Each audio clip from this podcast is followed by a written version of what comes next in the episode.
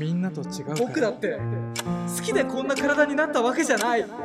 お前なんて生まれてこなければよかった僕は一体。何のために生まれ何を信じればいいんだろう。いつか絶対に見返してやる。俺以外の奴ら全てを見返してやるんだ。お前たちはやっぱりクズだ。周りがクソやと思ってるならそれはお前自身がクソみたいな人間だからだ自分が変わらなければ絶対に周りは変わらない。俺変わりたいです。こんな惨めな人生変えてやりたい。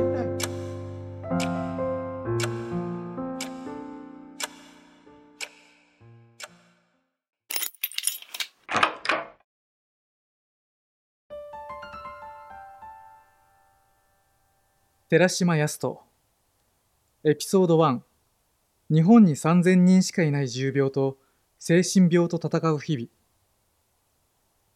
1985年10月24日大阪で僕は生まれました。体重 2420g の低体重児でとても危険な状態でした。1週間以上も保育器に入りなんとか一命を取り留めた後も普通の赤ん坊よりも体が弱く何度も死にかけました。母は毎日のように僕を病院に連れて行きました。家から病院までは大きな坂道が続き母は汗だくになりながら必死に自転車で通っていました。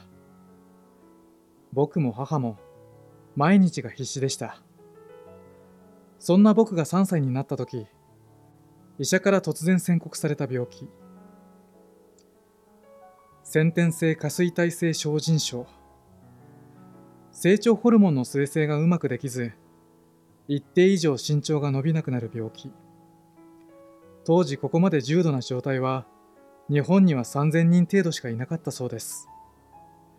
僕は将来130センチで身長が止まると告げられました。僕は正直頭が良かった。生後6ヶ月で喋り始め2歳の時には字も書けてテレビゲームもできたしプラモデルもよく作っていました。幼稚園の頃には掛け算も割り算もできました。だからこそ自分の人生はこれから必ず辛く苦しくなるだろうと自分の置かれていることの重大さに僕は幼いながらも気づいていました。小学生になって周りの子供たちと自分を比べるとやはり自分だけ極端に小さかった。それでも僕は他の子に負けないくらい頑張りました。勉強もスポーツもとにかく負けたくなくて体が小さいからそれだけでバカにされたくなくて。それでも学年が上がるにつれて無情にも僕と周りの子の体の大きさはどんどん開いていきました。みんなと違うから。僕はそれだけでいじめられました。今まで仲良くしてくれていた友達でさえ僕を無視するようになりました。信頼できるはずの先生でさえ僕の話には耳を傾けようとはしませんでした。僕だって好きでこんな体になったわけじゃない。本当は思いっきり叫びたい。でもそれを叫んでも僕の体が治るわけじゃない。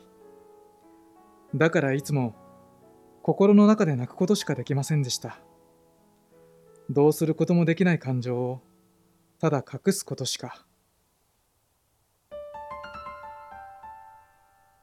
エピソード2苦しい日々。失意の底から這い上がったきっかけ。そうやって面白くない学校での生活を過ごしていた時ある事件が起きました。父の友人が借金をしたまま行方がわからなくなり父はその友人の連帯保証人だったこともありそれと重なるように父方の祖父にも多額の借金があることが発覚しました。毎月の返済が追いつかず父親は貞金にも手を出しやがて借金の総額は数千万円にまで膨れ上がりました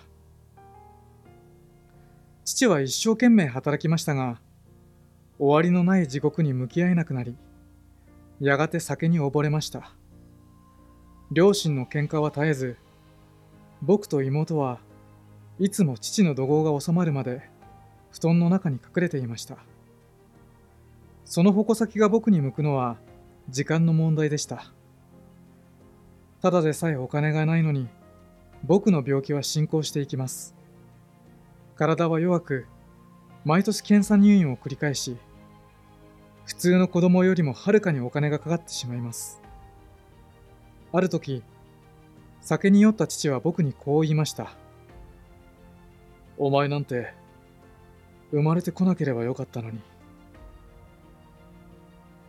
今までで一番深く心に傷を負った瞬間、僕をもっと暗い闇の中へと突き落としていく。僕は一体何のために生まれ、何を信じればいいんだろう。僕は生きる意味を失い、そして全てを呪いました。もうこんな世界で生きていくのは辛すぎる。死にたい。現実を受け止めることができず、死が僕の感情を侵食していくことが分かりました。だけど、それ以上に僕の感情の中に彷彿するものがありました。悔しい。それは悔しさでした。悔しくて悔しくて仕方がありませんでした。誰にも負けたくなかった。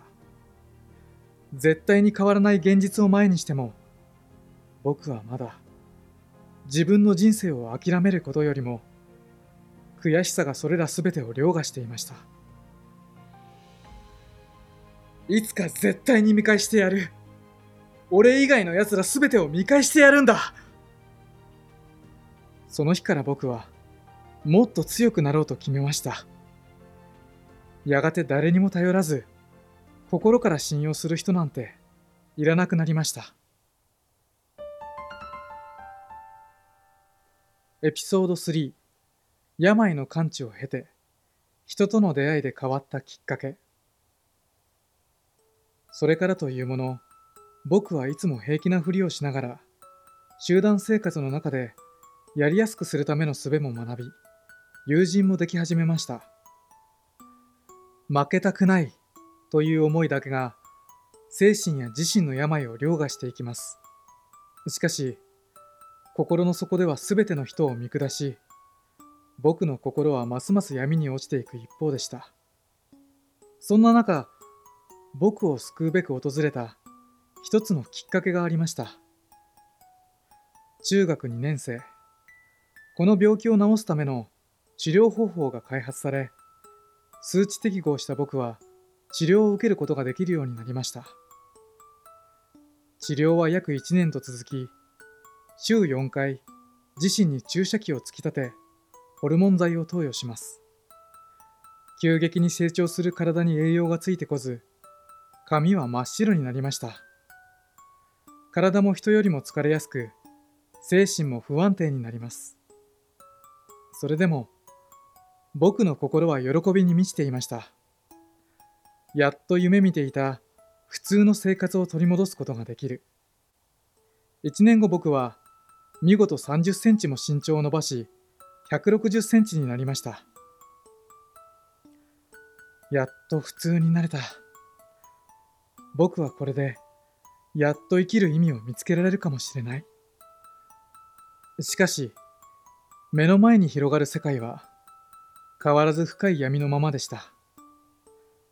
突然僕と友達になりたいという、僕を昔から好きだったという、僕は何も変わっちゃいないのに、ただ見た目が変わっただけで、人の心はこんなにも変わってしまう。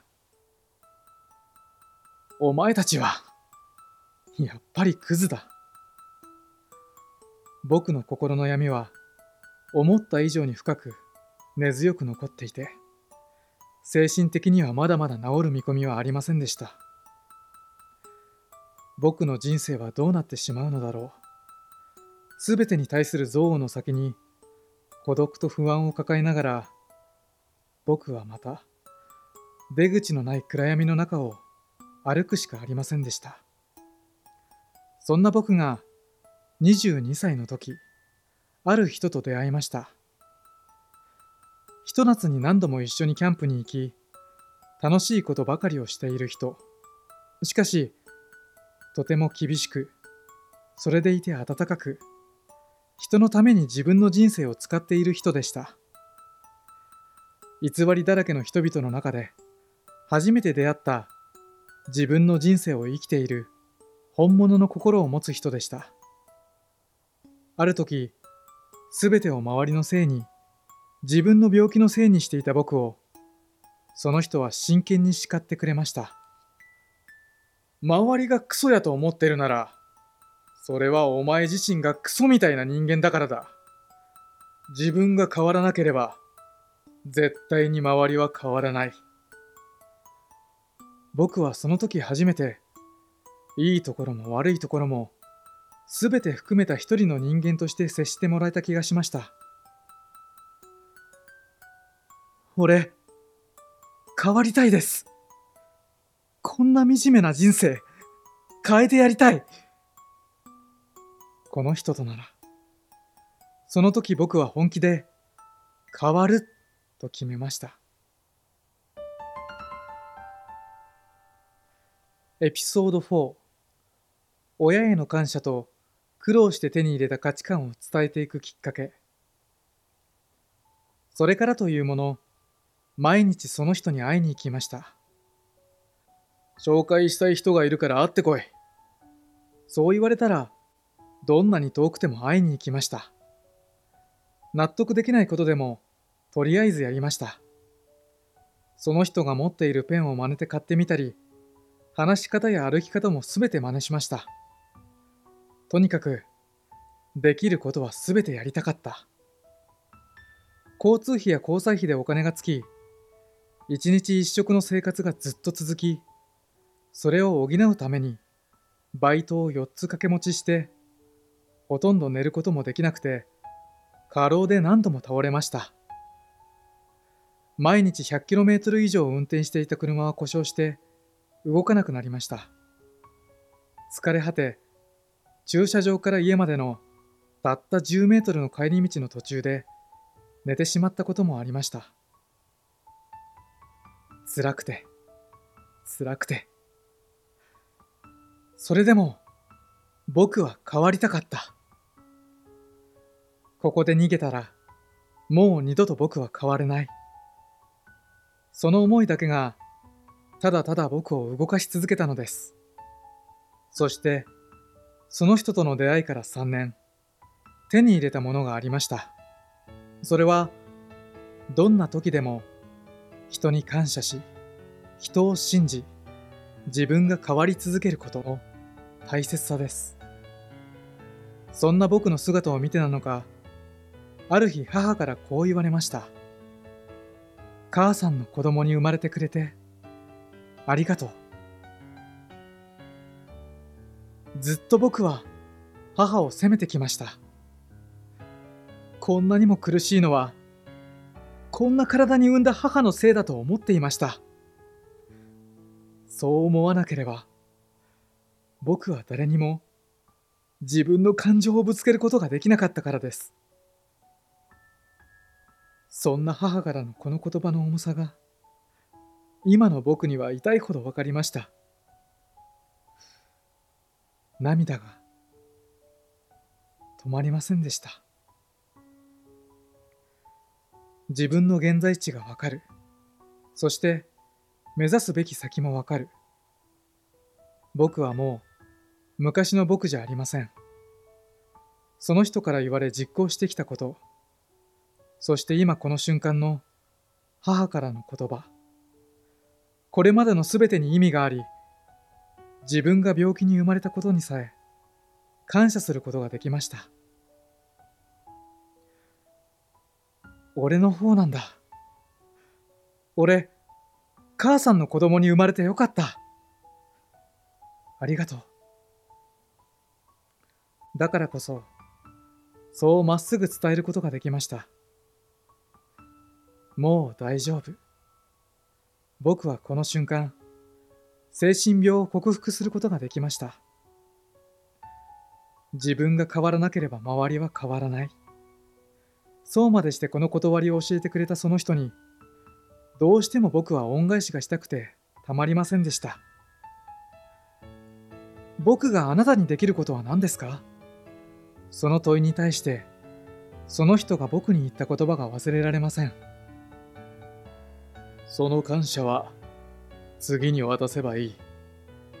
今度はお前が誰かを助ける番だろう目の前に広がる空はとても澄んでいました。まるで僕の心を映すかのように晴れ渡った空でした。誰もが自分に起こることに全て決まった意味があると思っている。でも、本当の意味なんてない。その意味は自分で自由に創作することができる。病気で生まれたことを呪うことも、病気で生まれたことに感謝することも、自分のあり方なんだ。僕はもう、どんなことでもできる自分を作り出せる。そんな可能性の中に身を置いている。新たな自分を武器に、初めて僕は自信を持って誰かのために自分の人生を使うことができる。今度は僕がたくさんの人にきっかけを渡すために、人と人とをつなぎ合わせ、本当になりたい自分になっていける。そんな場所を作り続ける人でありたい。人との出会いから可能性をつかんだ。これが僕のキーページ。